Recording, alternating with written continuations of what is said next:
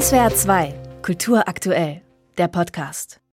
SWR 2 Journal am Morgen. Die digitale Plattform Blue Sky wird unter Menschen, die den Kurznachrichtendienst X, ehemals Twitter, nutzen, zurzeit heiß diskutiert.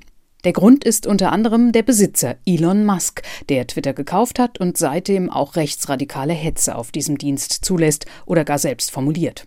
Viele Twitter-Nutzer würden deshalb gern zur neuen Plattform Blue Sky wechseln. Doch das ist gar nicht so einfach. Man braucht nämlich einen Zugangscode. Und den bekommt man nicht mal ebenso, sondern dafür muss man sozusagen einen Gewährsmann oder eine Gewährsfrau haben, die oder der einen einlädt. Der Journalist Andrian Kreie, Redakteur der Süddeutschen Zeitung, kann Blue Sky nutzen und er betrachtet diesen Dienst auch ganz kritisch. Herr Kreie, bevor wir über die Eigenheiten von Blue Sky sprechen, erklären Sie bitte erst einmal ganz kurz, wie Blue Sky funktioniert. Im Prinzip ist äh, Blue Sky genauso ein Kurznachrichtendienst wie Twitter. Das heißt, man kann kurze Nachrichten, ich glaube, sind dort nur 268 statt 280 Zeichen und auch Links und Bilder und Videos posten und dann äh, können andere Leute darauf reagieren. Und dann kann man sich auch noch vernetzen. Das heißt, man kann anderen Leuten folgen oder die folgen einem selber und da entstehen dann so Netzwerke. Der Unterschied zu Twitter ist im Moment, dass Blue Sky noch im Aufbau ist. Deswegen, die haben noch keine Hashtags, das sind diese Markiere, mit denen man bestimmte Themen zum Beispiel festlegen kann, dass man sofort alles zu Kanzler Scholz findet zum Beispiel. Und sie haben wohl auch einen besseren Blockiermechanismus, was äh, doppelt wirkt, weil Elon Musk, seit er Twitter übernommen hat, dort die Blockiermechanismen eher abgebaut. Sie haben es ja gerade erwähnt, Blue Sky ist noch in der Erprobungsphase, hat aber durchaus schon regen Zulauf, während ja X bzw. Twitter die Nutzer weglaufen. Ähm, es ist ja auch so, Elon Musk hat sich zuletzt mal wieder, muss man sagen, Feinde verschafft, weil er ja sozusagen Werbung für die AfD gemacht hat. Ist das jetzt der einzige Grund, warum Blue Sky so attraktiv ist oder was genau zieht die Interessenten an? Also das, ist, äh, dass Elon Musk aus Versehen er hat selber behauptet, er wüsste gar nicht, was die AfD ist. Mhm. Äh, es ist nachvollziehbar, dass er das nicht weiß, aber er ist ja dafür bekannt, dass er eher rechte Posts weiterleitet oder auch rechtes Gedankengut von sich gibt. Ähm, also es passt schon alles in eine Welt. Und das war jetzt so ein bisschen der Auslöser, dass jetzt am langen Feiertagswochenende in Deutschland sehr viele Leute da weg wollten und zu äh, Blue Sky rüber, äh, rüber machen wollten. Viele haben sogar rüber machen dazu gesagt. Ähm, es ist aber nur ein Auslöser, weil Elon Musk hat im letzten Herbst äh, Twitter übernommen und hat dann sehr viele Abteilungen aufgelöst.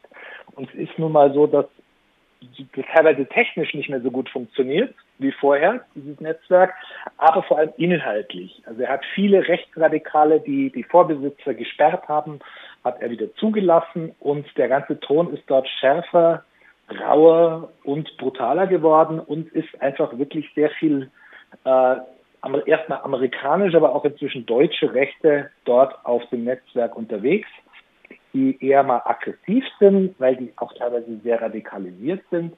Und das äh, ist vielen Leuten auf die Nerven gegangen, beziehungsweise vielen Leuten hat es auch richtig zugesetzt. Also anekdotisch äh, habe hab ich persönlich zum Beispiel gemerkt, dass ich am vergangenen Freitag schon, nee, am Sonntag habe ich einen kurzen Kommentar geschrieben darüber, dass äh, Elon Musk eben die AfD da aus Versehen äh, befördert hat auf seinem Netzwerk. Und dann ist dieser Tweet über das SZ-Konto, also die Süddeutsche Zeitung hat natürlich auch ein Twitter-Konto und die haben dann diesen Kommentar weitergeleitet und der ist wirklich durch die Decke gegangen. Also hm. Wir haben, wir sind da nicht so stark. Wir haben normalerweise äh, Zugriffe von 5.000 bis 10.000 auf einen Tweet von der Süddeutschen Zeitung und da waren es plötzlich 270.000 und wir haben normalerweise zwischen 30 und 50 Kommentaren unter einem Tweet und da waren es plötzlich fast 2.000 ähm, und zwar zu, würde ich sagen, 95 Prozent aus der rechten Ecke, wo ganz klar war, das war, das kam so aus der AfD-Blase und aus der AfD-Welt. Und es war natürlich dann uns äh, als Süddeutsche gegenüber extrem gehässig und feindselig. Hm. Kann man gut verstehen, dass es einige Leute gibt, die da dann natürlich gerne weg wollen bzw. Distanz schaffen wollen. Es gibt ja auch Menschen, die sagen, ich will jetzt gerne Blue Sky mal ausprobieren. Bei Twitter verabschiede ich mich noch nicht so ganz, aber wenn das funktionieren würde, würde ich das tun. Jetzt ist es aber so, mitmachen kann man bei Blue Sky nur, wenn man dazu von jemandem eingeladen wird, der zum Beispiel schon Mitglied ist. Und damit gibt es auch gleich den ersten Vorwurf. Der Plattform äh, wird vorgeworfen, sie sei eine linksliberale Netzblase, weil sich dort eben auch auch nur Gleichgesinnte treffen und feiern, eben nicht wie bei Blue Sky die Rechten, sondern dann mal die andere Seite. Ist das denn so? Und vor allem, ist das eine Gefahr, wenn man zum Beispiel das Ganze betrachtet unter dem Stichwort, dass das zur Spaltung der Gesellschaft beitragen könnte? Also es ist so, dass im Moment in dieser Testphase von Blue Sky braucht man diesen Einladungscode oder man muss auf die Warteliste gehen, machen verschiedene neue soziale Netzwerke um erstmal die Nutzerzahlen überschaubar zu halten. Und dann entstehen ja natürlich Blasen, weil wenn man es erstmal lauter Leuten aus dem linksliberalen Bildungsbürgerumfeld gibt, dann holen die natürlich Gleichgesinnte mit dazu. Ähm, ich halte das nicht für eine Gefahr. Also gegen Filterblasen ist per se erstmal nichts einzuwenden, je nachdem, wie man sie sich einrichtet warum soll man sich denn mit einer aggressiven, radikalisierten, lauten Minderheit auf so einem Netzwerk auseinandersetzen, wenn man doch das eigentlich zum Kommunizieren benutzen will? Und äh, im Moment ist die Stimmung auf Blue Sky, gerade auf dem deutschsprachigen Blue Sky, natürlich sehr so eine, so eine nette, ach du auch hier und alle sind ganz erleichtert und jetzt sind wir sicher und hier setzt uns irgendwie keine böse rechte Trollfabrik äh, hinterher. Ähm, das finde ich jetzt nicht so schlimm, weil man sucht sich ja unter Umständen auch lokal aus, wo man unter Gleichgesinnten ist und wo sich unter Gleichgesinnten unterhalten will.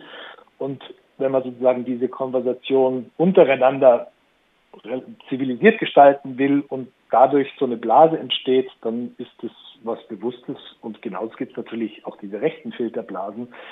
Und die haben im Moment Twitter, wobei man natürlich dann auch mal die Zahlen vergleichen muss. Ähm, hm da, äh, da tun sich dann noch sehr, sehr große Unterschiede auf. Allerdings. Kommen wir mal zu den Zahlen. Blue Sky hat immerhin bis jetzt schon mehr als eine Million Nutzer. Aber reicht das denn? Also die Nutzer wachsen, aber reicht das, um ein Gegengewicht zu Elon Musk zu setzen? Oder wird zum Beispiel Blue Sky genauso ein Schicksal erleiden wie zum Beispiel Mastodon oder andere Plattformen, nämlich irgendwie von der Bildschirm, vom Bildschirm verschwinden und an Wichtigkeit verlieren? Oder sagen wir mal, dass die, die Hoffnungen, die da reingesetzt werden im Moment, werden die sich erfüllen Ihrer Meinung nach oder eben nicht?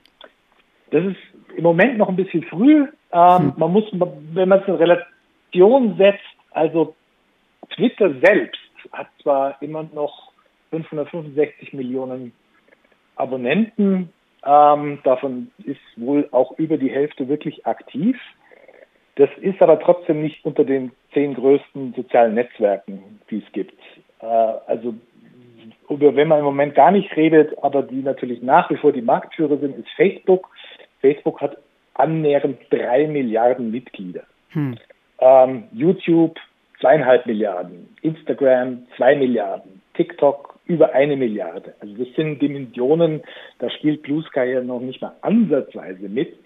Allerdings ist es relativ früh, die haben ja jetzt gerade angefangen und dadurch, dass sie in dieser Beta-Phase, also in dieser Testphase sind und noch so wenig Leute reinlassen und das alles noch bisschen, äh, sehr, sehr kontrolliert ist, ähm, ist es noch zu früh zu sehen, ob das Wachstumspotenzial hat, um wirklich da mitzuspielen. Es ist extrem schwer, äh, im digitalen Raum Marktführung äh, Konkurrenz zu machen, weil die einfach, also drei Milliarden, das ist fast die gesamte Netzbevölkerung, die da bei Facebook ist.